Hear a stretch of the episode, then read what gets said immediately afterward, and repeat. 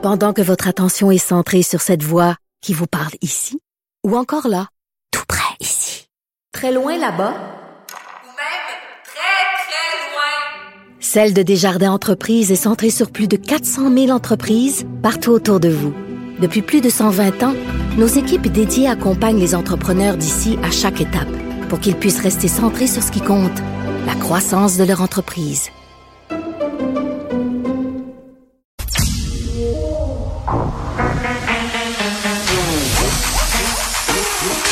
Elle a une opinion sur tous les sujets. Pour elle, toutes les questions peuvent être posées. Geneviève Peterson. Cube Radio.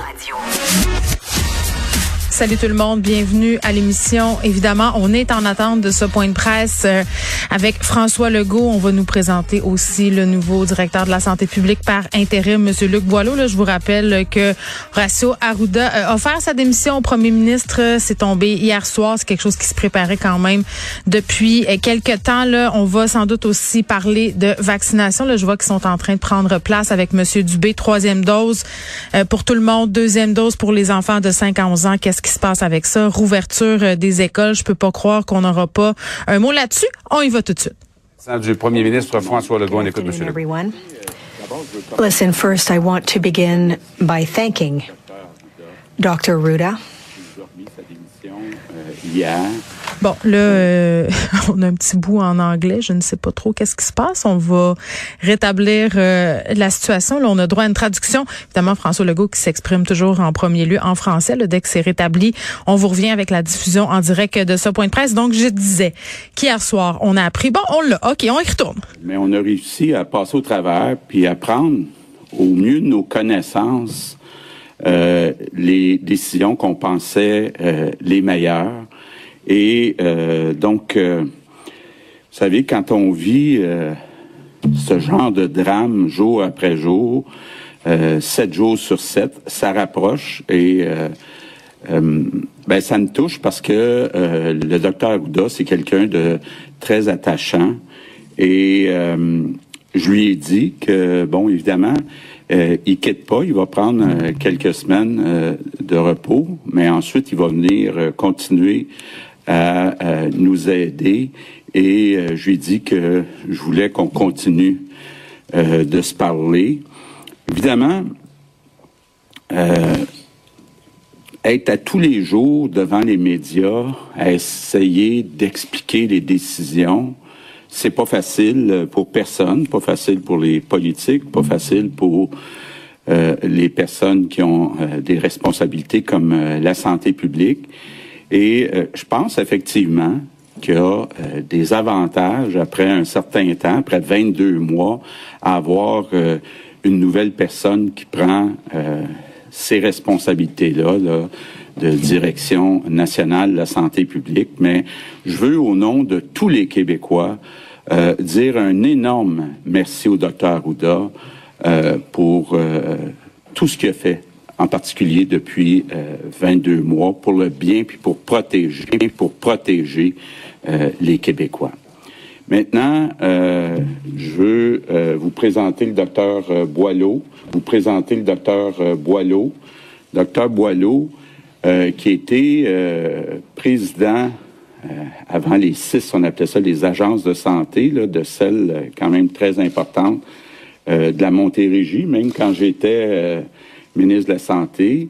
Il était euh, président aussi de l'INSPQ et actuellement, jusqu'à hier, était euh, président de l'INES.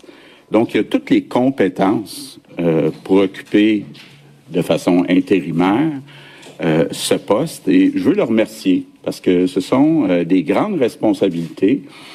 Et évidemment, là, il a accepté rapidement ces grandes responsabilités. Donc, je veux le remercier, souhaiter euh, le bienvenu euh, dans l'équipe. Bon, maintenant, revenons à la situation de la COVID.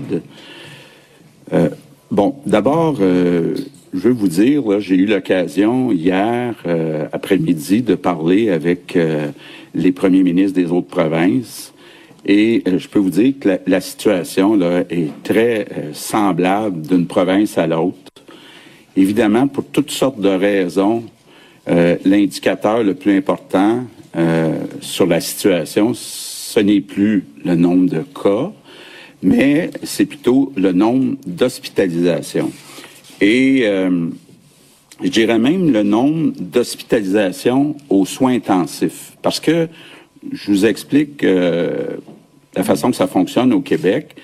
Euh, dans nos hôpitaux, quand un patient entre euh, euh puis contracte ou qu'on découvre que cette personne-là a la COVID, c'est calculé au Québec selon un patient COVID.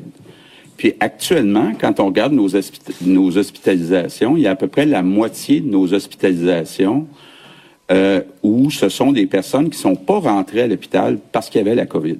Mais évidemment, euh, euh quand on regarde, là, que ce soit les 8000 personnes dans nos hôpitaux, ben un peu comme dans la population, il y a un certain pourcentage qui a COVID.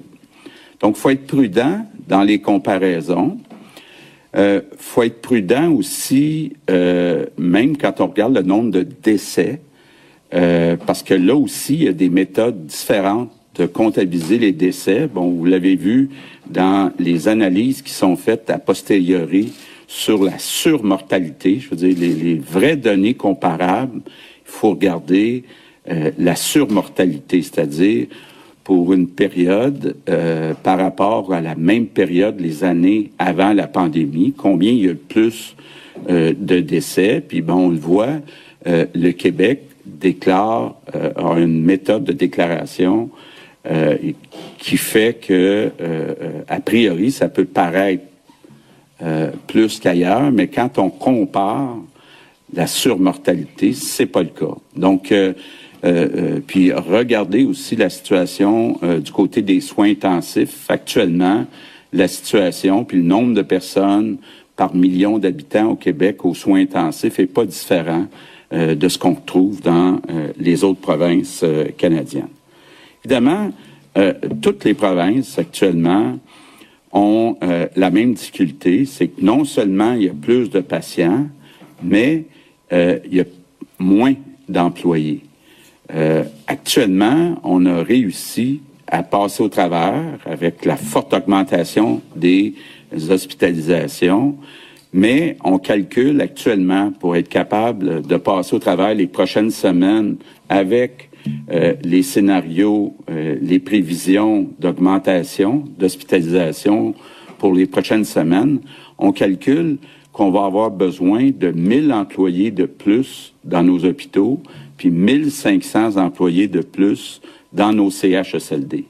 Depuis quelques jours, le ministre de la Santé, la présidente du Conseil du Trésor, puis le ministre du Travail ont rencontré à quelques reprises les présidents des euh, cinq grands syndicats, là, FTQ, CSN, la FIC, la CSQ, puis l'APTS. Puis je veux en profiter pour les remercier parce que euh, on me dit que euh, le climat est très positif, il y a une belle collaboration. On a eu euh, des propositions euh, de la part des cinq chefs syndicaux, que ce soit pour améliorer l'environnement, pour qu'il soit plus sécuritaire pour les employés, que ce soit pour améliorer l'efficacité d'un point de vue administratif, ou que ce soit pour ajouter des incitatifs financiers pour convaincre les personnes qui peuvent donner plus d'heures de pouvoir donner plus d'heures au cours euh, des prochaines semaines. Et euh, on devrait, au cours, le ministre de la Santé devrait, au cours des prochaines heures, annoncer donc des nouvelles mesures après donc ces consultations-là avec les syndicats. Donc, je veux vraiment les remercier parce que euh, c'est très important pour nous. Euh, si on veut passer à travers la tempête qu'on vit actuellement, puis qu'on va vivre malheureusement encore pendant quelques semaines, il faut qu'on travaille tous ensemble et euh, c'est important de le faire avec les représentants euh, des employés. Et donc, c'est euh, ce qu'on va faire. je suis convaincu qu'ensemble, on va être capable de passer au travers les prochaines semaines. Maintenant, un mot sur les CHSLD.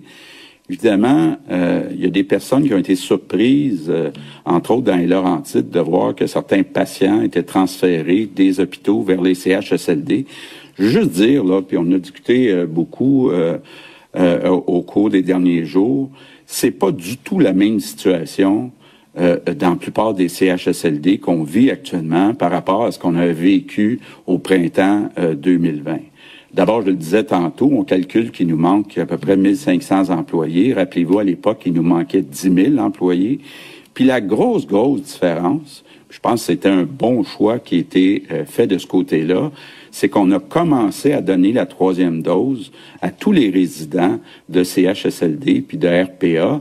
Donc, actuellement, euh, les personnes qui sont atteintes sont moins atteintes, en tout cas les, effets sont moins euh, importants. Puis il y a des endroits, puis c'est vraiment du cas par cas, quand c'est possible euh, de voir qu'il y a quelques places disponibles dans un CHSLD avec le personnel disponible, puis que de l'autre côté, on a un hôpital qui est débordé, ben effectivement, de transférer euh, des patients pour qu'il y ait des meilleurs euh, services. Il y a d'ailleurs des patients qui venaient des CHSLD, puis qui doivent retourner euh, dans les CHSLD, mais je veux juste rassurer tout le monde c'est clair là qu'on va pas aller transférer des patients dans des CHSLD qui sont débordés puis qui manquent de personnel ou qu'il y a des éclosions puis que la situation est pas sous contrôle. Mais dans certains cas, c'est préférable pour tout le monde de transférer certaines personnes là où il y a plus de place puis plus euh, de personnel. Parlant de la vaccination, c'est vraiment la clé euh, du succès et euh, euh, je répéterai jamais assez comment c'est important d'aller chercher sa première, sa deuxième, sa troisième dose quand vient notre tour. On est rendu aux 40 ans euh, et plus. Donc, très, très important. puis, bon, les spécialistes nous le confirment.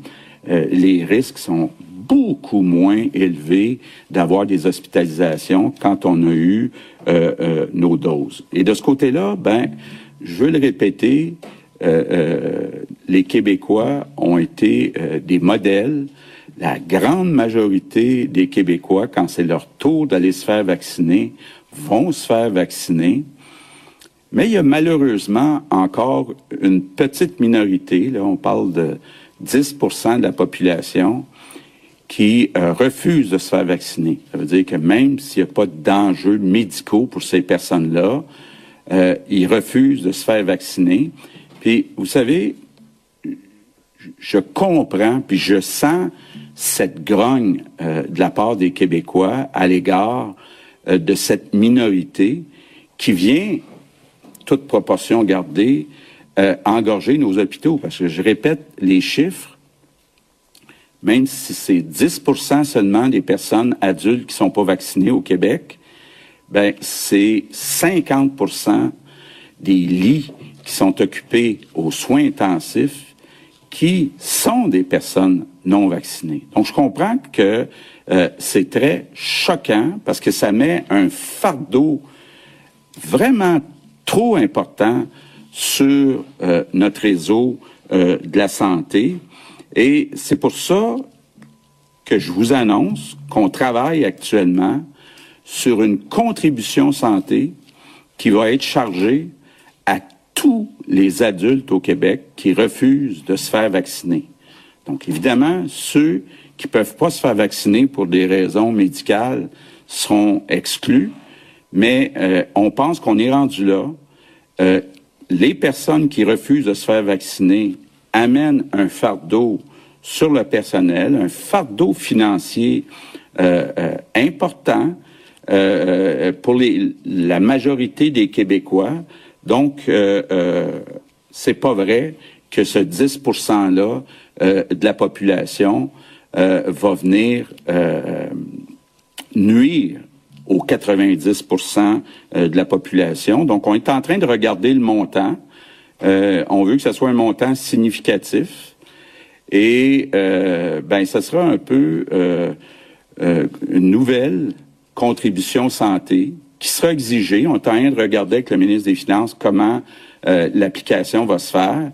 Mais tous les adultes au Québec qui accepteront pas dans les prochaines semaines d'aller au moins chercher une première dose, ben auront une facture à payer parce que il y a des conséquences sur notre réseau de la santé. C'est pas à l'ensemble des Québécois à payer pour ça. En terminant, ben, je veux dire aux Québécois, là, euh, je, l'entends, puis je le perçois comme tout le monde.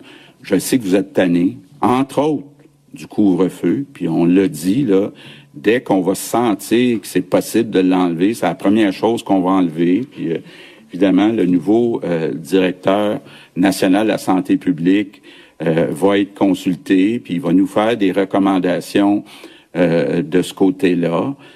même chose avec le retour à l'école. moi, je veux continuer à viser lundi prochain, le 17 janvier, mais je veux que le nouveau directeur national de la santé publique prenne le temps euh, de voir les avantages et les désavantages. Évidemment, euh, euh, retourner à l'école, ça veut dire plus de contacts, mais de l'autre côté, ne pas retourner à l'école, ça pose des enjeux de santé mentale et ça pose aussi des enjeux d'apprentissage puis de retard éventuellement pour certains de nos enfants. Donc, je l'ai toujours dit, puis je l'ai dit clairement au nouveau euh, directeur national, ça reste euh, ma priorité, euh, le retour à l'école. Mais tout ça pour vous dire que je comprends qu'on vous demande encore des sacrifices, mais on ne le fait pas pour le plaisir. Là. Vous le voyez, ici comme ailleurs, il y a une augmentation réelle du nombre de décès. Donc, il y a des vies qui sont en jeu. Donc, ça devrait nous convaincre de faire encore des sacrifices pour les quelques semaines euh, qui viennent.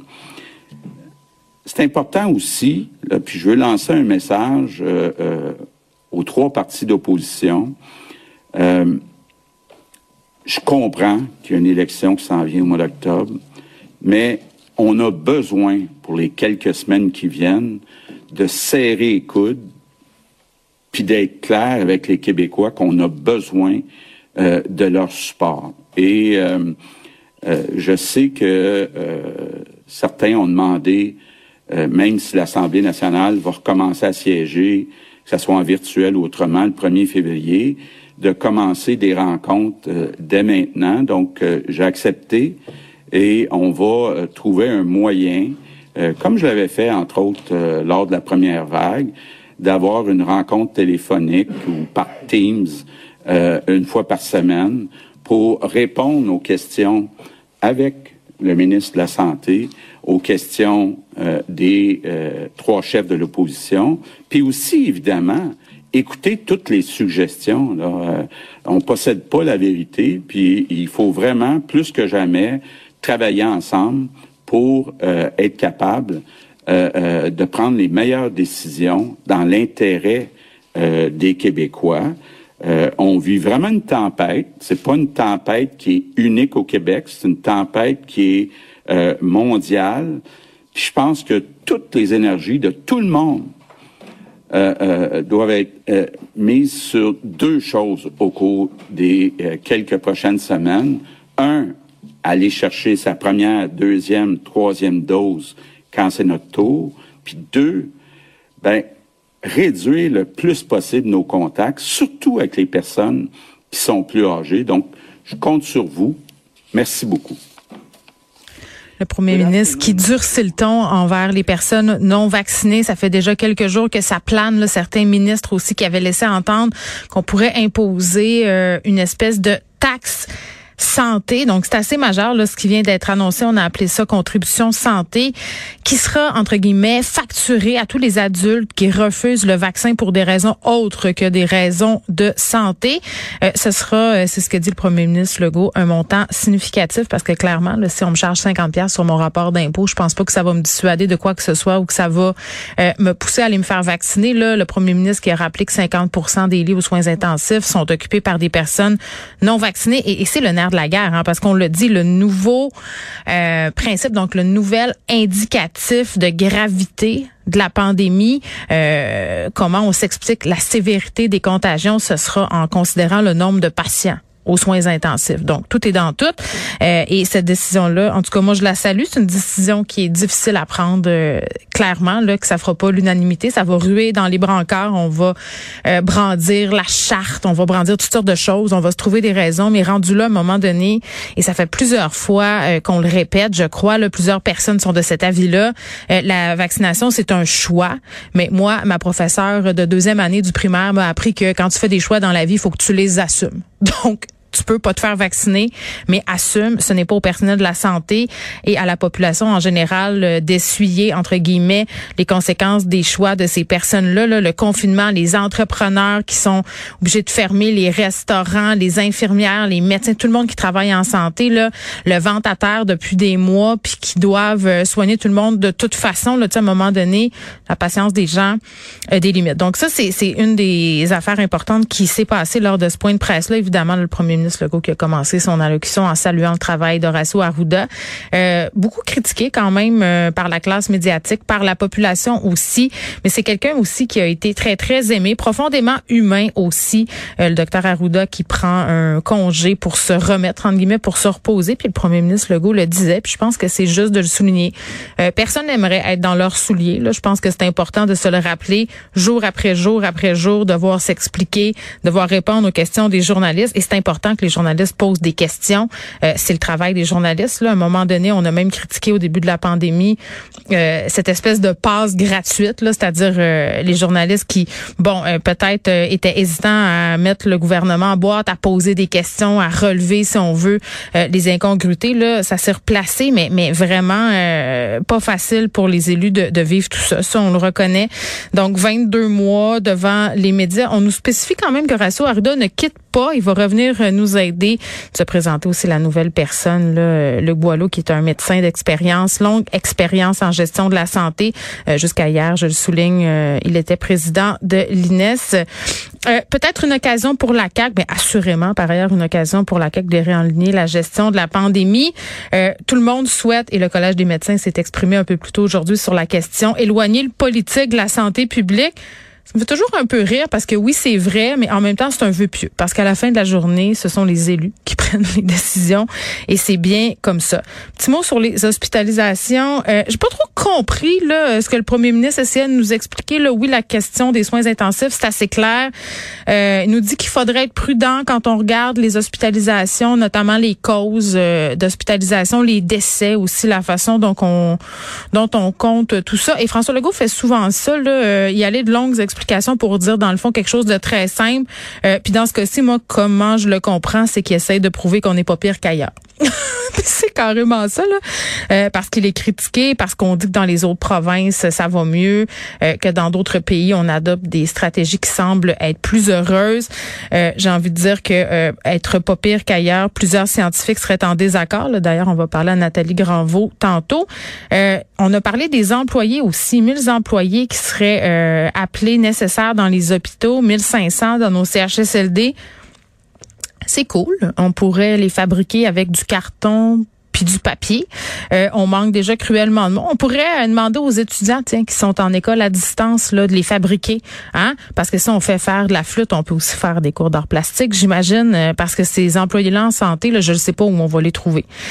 très, très honnêtement. Bon, puis terminons là, avant d'aller à Nicole Gibault en parlant de vaccination important de faire vacciner tout le monde en troisième dose, mais pour les 5 à 11 ans, parce qu'il y a beaucoup de questions en ce moment. Puis moi-même, ce matin, là, euh, j'essayais d'inscrire mes enfants sur Clic Santé pour leur deuxième dose.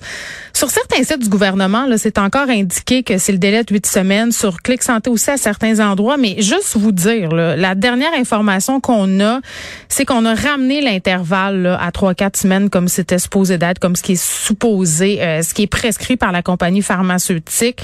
Euh, donc, il y a plusieurs articles dans différents médias, partout où, euh, puis le gouvernement, c'est la recommandation là, de réduire l'intervalle de huit semaines, d'y aller quand ça fait trois semaines. Puis d'ailleurs, le site le calcule pour vous, le Clic Santé. S'il est trop tôt pour prendre le rendez-vous de rappel pour votre enfant, le site vous laissera pas prendre le rendez-vous Mais je vous disais tantôt que j'avais eu de la difficulté avec le site. Euh, il faut pas aller dans la section vaccination deuxième dose enfants de 5 à 11 ans là. Moi ce matin ça fonctionnait pas encore. Je ne sais pas si ça fonctionne maintenant. Écrivez-moi peut-être pour me le dire. Mais j'ai réussi à prendre rendez-vous pour mes deux 5 à 11 ans en cliquant sur l'onglet vaccination deuxième dose. L'onglet Et rendu là, ça vous demande le numéro d'assurance maladie de votre enfant, votre numéro de téléphone. Vous entrez ça, le site vous reconnaît et là, vous allez avoir accès à des rendez-vous deuxième dose pour vos enfants. Il y a encore pas mal d'espace, donc peut-être euh, euh, dépêchez-vous parce que c'est ce qui est recommandé hein, euh, pour un retour à l'école plus sécuritaire. le premier ministre qui peut-être pèle un peu de nuages en disant ah mais moi je souhaite encore que ça soit lundi. Il souhaite, mais il nous a quand même un peu ouvert la porte. Là, je pense qu'on s'en doute un peu. le nouveau directeur de la santé publique peut-être abondera pas dans ce sens-là. Euh, on aimerait ça le savoir. Pour vrai, là, euh, moi, j'ai plusieurs courriels de parents en ce moment qui réagissent au point de presse, qui m'écrivent pour dire, c'est cool, là, tout le monde le sait, peut-être que ça sera pas lundi. Pouvez-vous nous le dire d'avance euh, pour qu'on puisse se préparer mentalement? Parce que c'est ça, là, c'est pas drôle. C'est rendu qu'on se dit, est-ce qu'on privilégie la santé mentale ou la santé physique? La bonne réponse, ça serait de pouvoir privilégier les deux. Évidemment, ça va prendre la ventilation dans les écoles. Mais oui, Jean-François Roberge, ça, c'est la question que tout le monde se pose.